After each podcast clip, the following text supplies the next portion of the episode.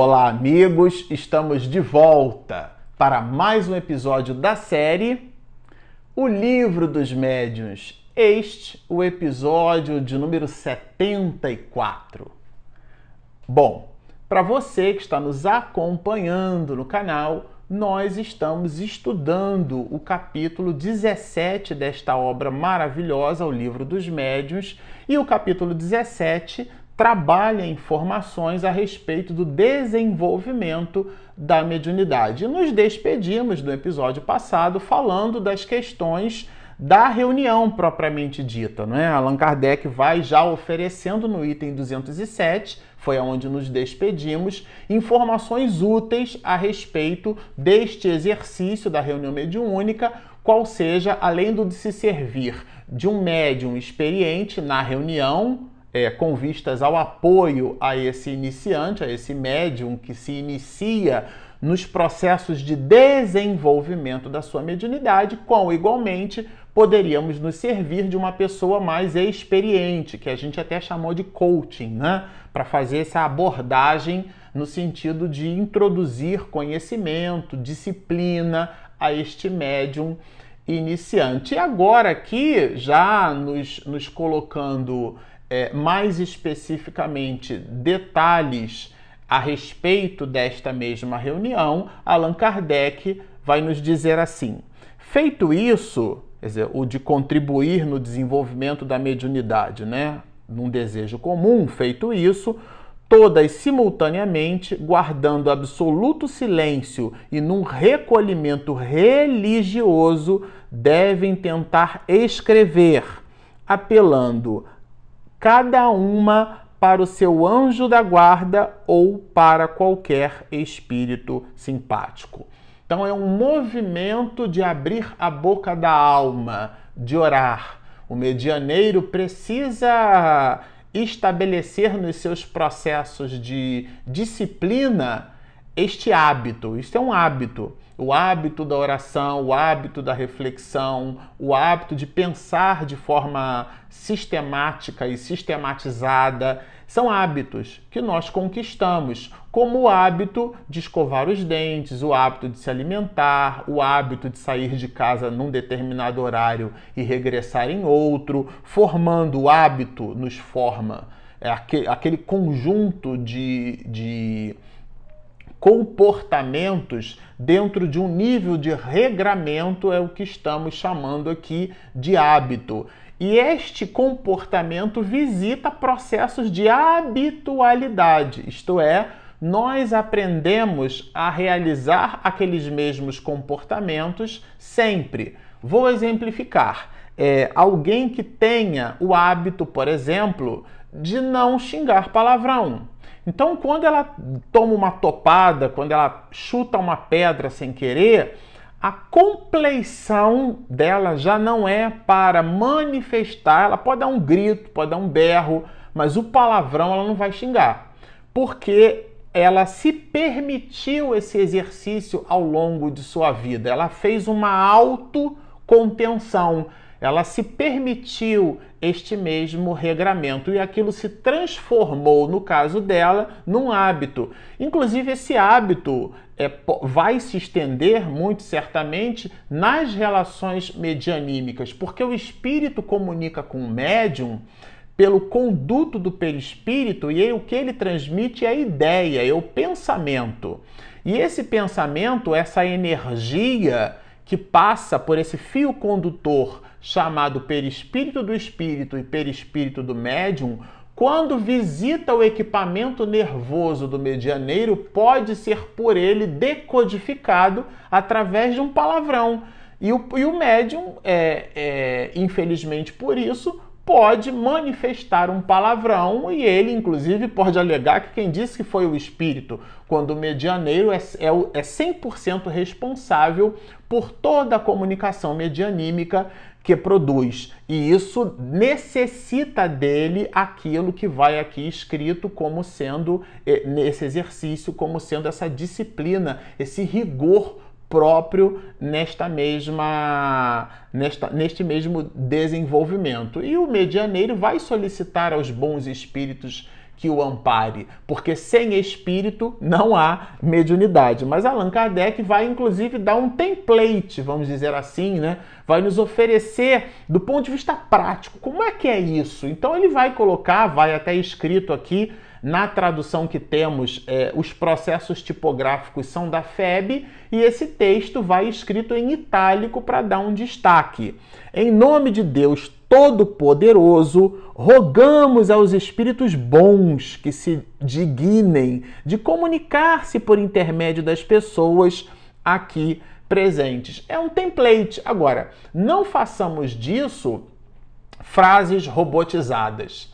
É, quando das nossas andanças aí pelo país, né, pelo movimento espírita nacional, quantas preces nós já não ouvimos aonde a pessoa escolhe, por exemplo, o Pai Nosso, e não há nada de mais com isso. Aliás, o Pai Nosso, ele representa esse template máximo, porque é ali no estudo do Pai Nosso que nós entenderemos os mecanismos da adoração à divindade, o enaltecimento de Deus, nós nos movimentaremos como eterno, eternos pedintes que somos, porque vamos também pedir e vamos também agradecer, formando essa trilogia na análise, na perspectiva da análise da, da oração, o Pai Nosso, né? É, louvar, pedir e agradecer. Mas se nós utilizamos esse mesmo Pai Nosso de forma mecanicista, eu já vi em algumas casas espíritas a pessoa, Pai Nosso está dizendo assim, seja melhor, agora nós vamos falar. Quer dizer, a pessoa ela não muda nem a inflexão da voz.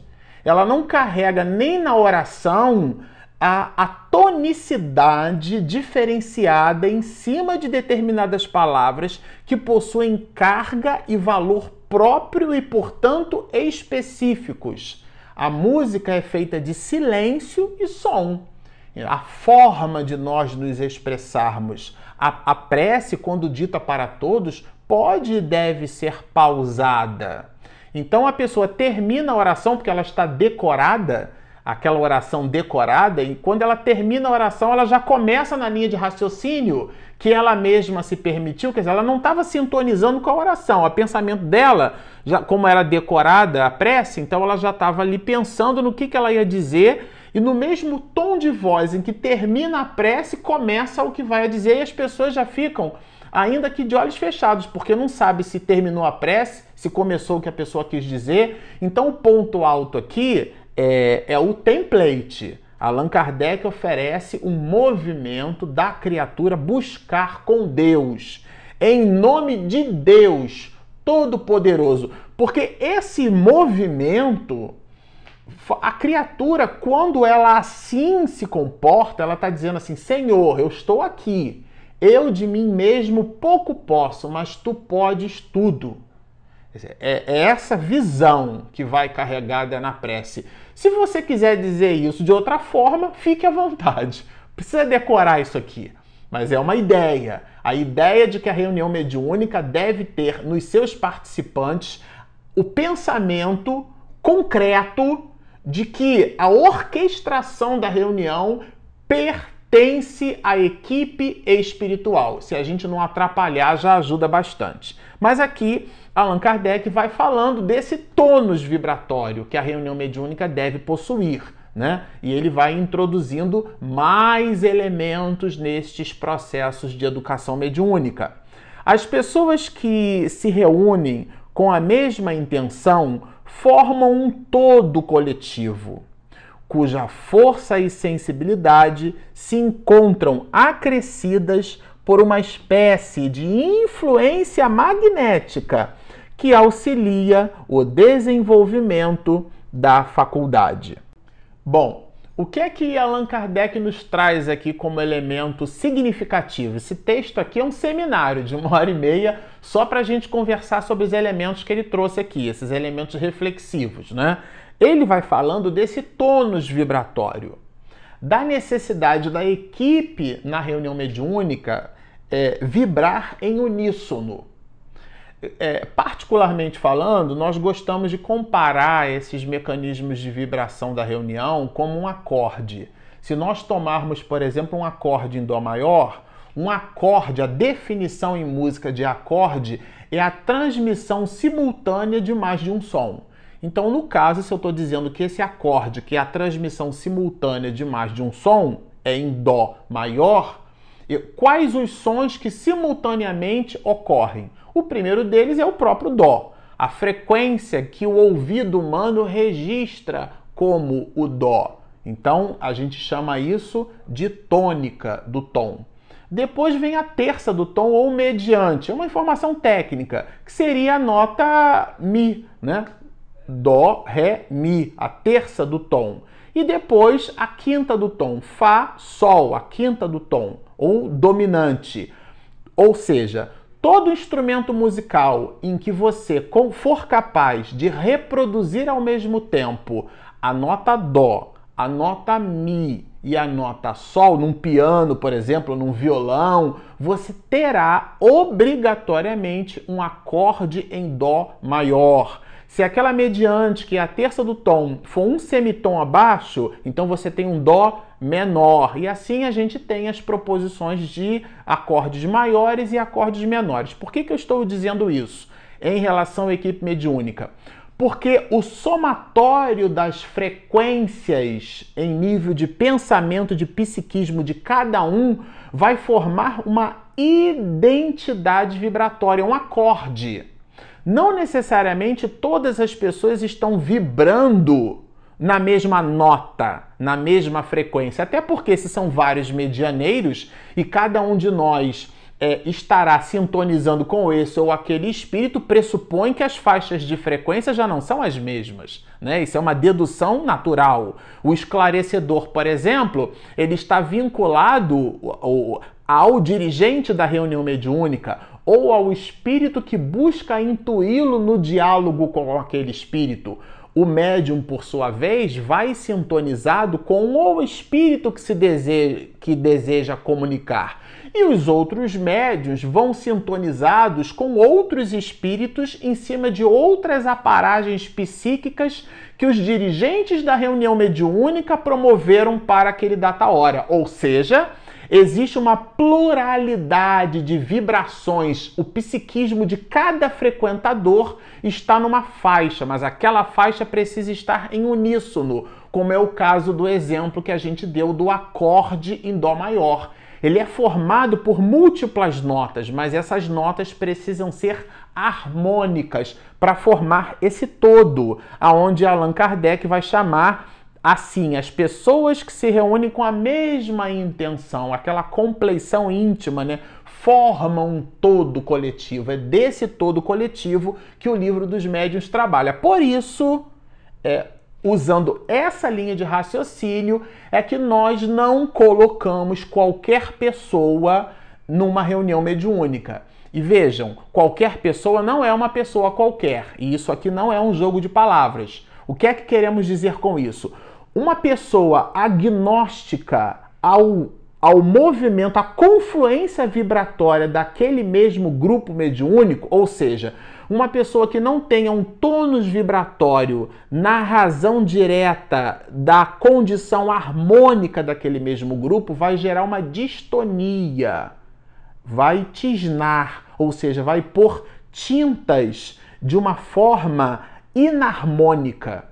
Logo, não contribuirá psiquicamente para o bom êxito do grupo as pessoas às vezes nem se conhecem. Então você não pode, é, em cima dessa linha de raciocínio, se servir de uma pessoa. Você pode gostar muito de alguém, mas não necessariamente as nossas relações de afeto estabelecem relações fluídicas. E a tese não é minha, é de Allan Kardec. O espírito quer se comunicar, diz o mestre de Lyon, o médium quer dar a mensagem, mas a comunicação não acontece porque entre o, o médium e o espírito não existe aquilo que é chamado de relação fluídica para a comunicação se dar. Esta mesma relação que se estabelece no campo entre encarnado e desencarnado, igualmente vai se estabelecer entre encarnados, ou seja, a pessoa, para participar de uma reunião mediúnica, ela precisa estar em sintonia com aquele grupo. E o que, que significa isso? significa conhecer as pessoas, significa ter apreço pelo trabalho, ter carinho, se importar com aquela atividade. Isso vai desenvolvendo esse conjunto de sentimentos com vistas a essa confluência vibratória. Bom, mas aqui a obra continua, porque o livro é simplesmente é, sensacional. Allan Kardec, já no item 208, ele vai resgatar, ele vai de novo, porque a repetição é sempre um instrumento didático de fixação. Né? E aqui ele vai repetir estes conceitos de concentração, de recolhimento, este estado de prece, quando vai nos dizer assim: tem se procurado processos para a formação de médios, como se tem procurado diagnósticos, mas até o momento não conhecemos nenhum mais eficaz do que aqueles que indicamos. É, esse ponto aqui do, do livro dos médios, esse item 208, ele nos dá os seguintes é, é, elementos reflexivos, que não tem ritual. Aqui é bem claro o item 17. Aqui, o capítulo 17, o item 208. Aqui Allan Kardec vai dizer que não existe receita de bolo. Né?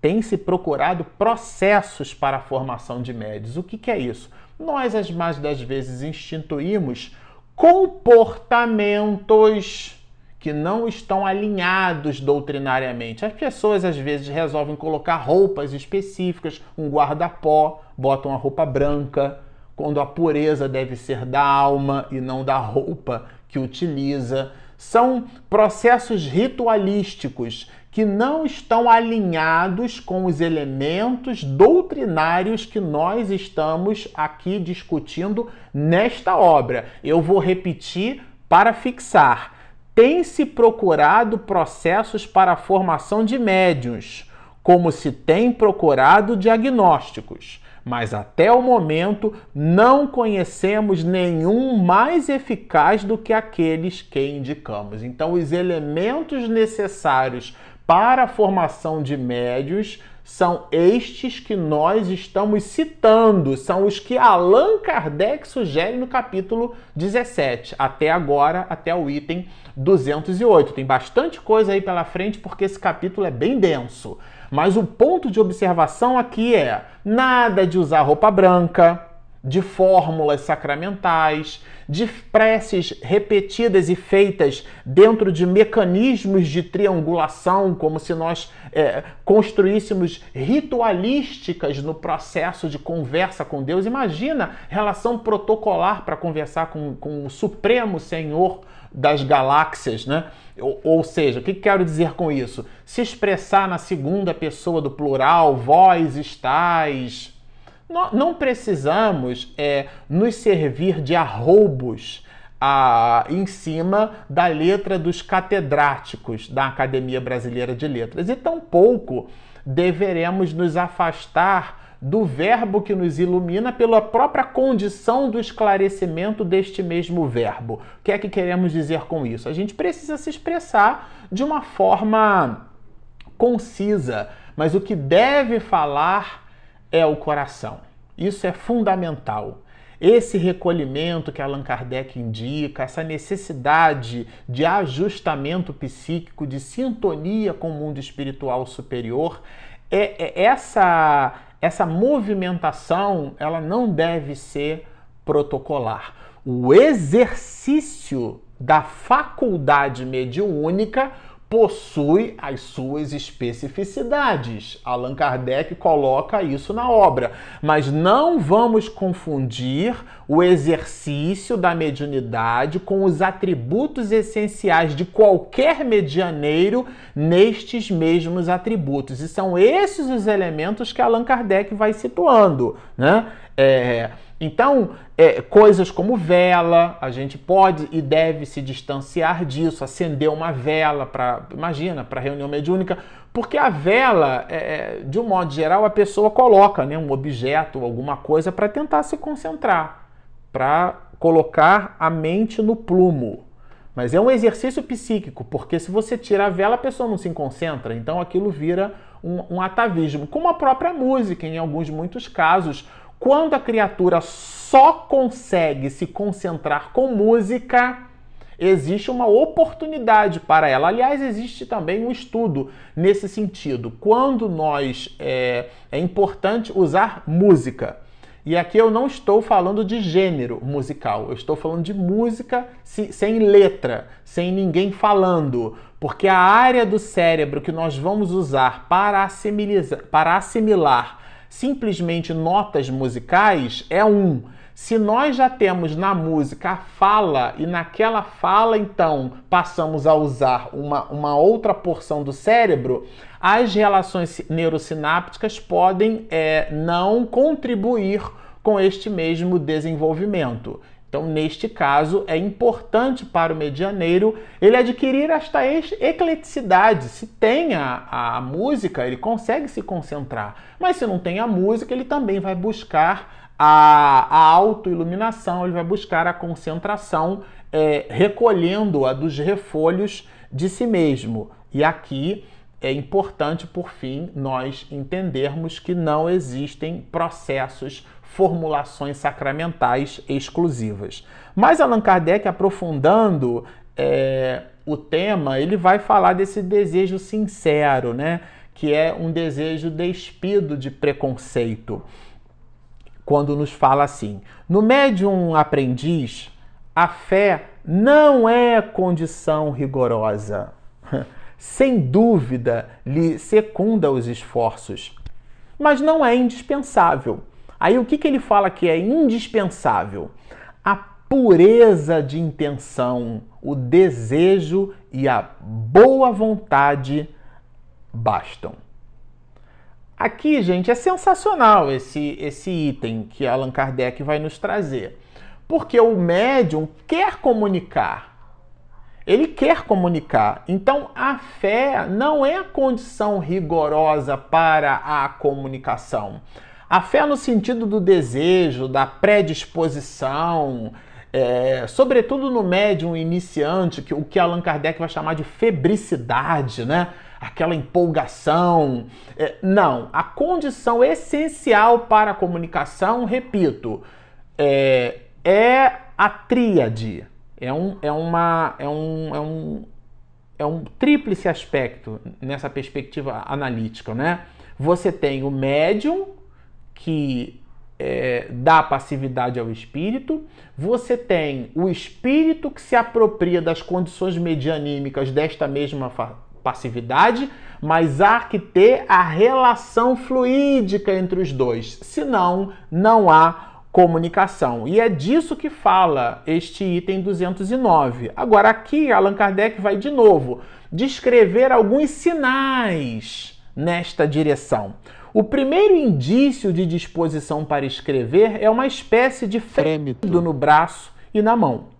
Pouco a pouco, a mão é arrastada por uma impulsão que ela não consegue dominar. Aqui são exemplos que ele está dando, aqui ele já está visitando as especificidades do processo da mediunidade de psicografia. E fala que, é, mais adiante, Alguns médiuns escrevem correntemente e com facilidade desde o princípio, às vezes mesmo desde a primeira sessão. E, e ele faz uma consideração consistente, o que é muito raro. É como alguém que visita uma aula de canto, por exemplo, e na primeira aula de canto já começa a cantar. A pessoa vai entendendo como funcionam as, es as escalas, até porque a voz é um instrumento não temperado, então a pessoa precisa aprender a semitonar. Como é que você faz um dó e um, e um dó sustenido né, com a voz? São exercícios, né? E esses exercícios a pessoa precisa é, desenvolver e aprimorar para efetivamente é, conseguir é, formatar aquele conjunto de aprendizados em si mesmo. Isso demanda um determinado tempo. Na mediunidade não é diferente, mas Allan Kardec vai citar que em alguns casos, alguns muitos médios, desde a primeira sessão, a primeira reunião, ele já então mostra estes indícios, mostra esta facilidade. E caminhando aqui no, na direção e no sentido dos efeitos inteligentes, o mestre de Lyon vai nos dizer: se esses exercícios se prolongarem demais ou degenerarem em sinais ridículos, não há dúvidas de que se trata de um espírito que se diverte, porque os espíritos bons nada fazem de inútil. Mas as considerações desta parte nós estudaremos no próximo episódio.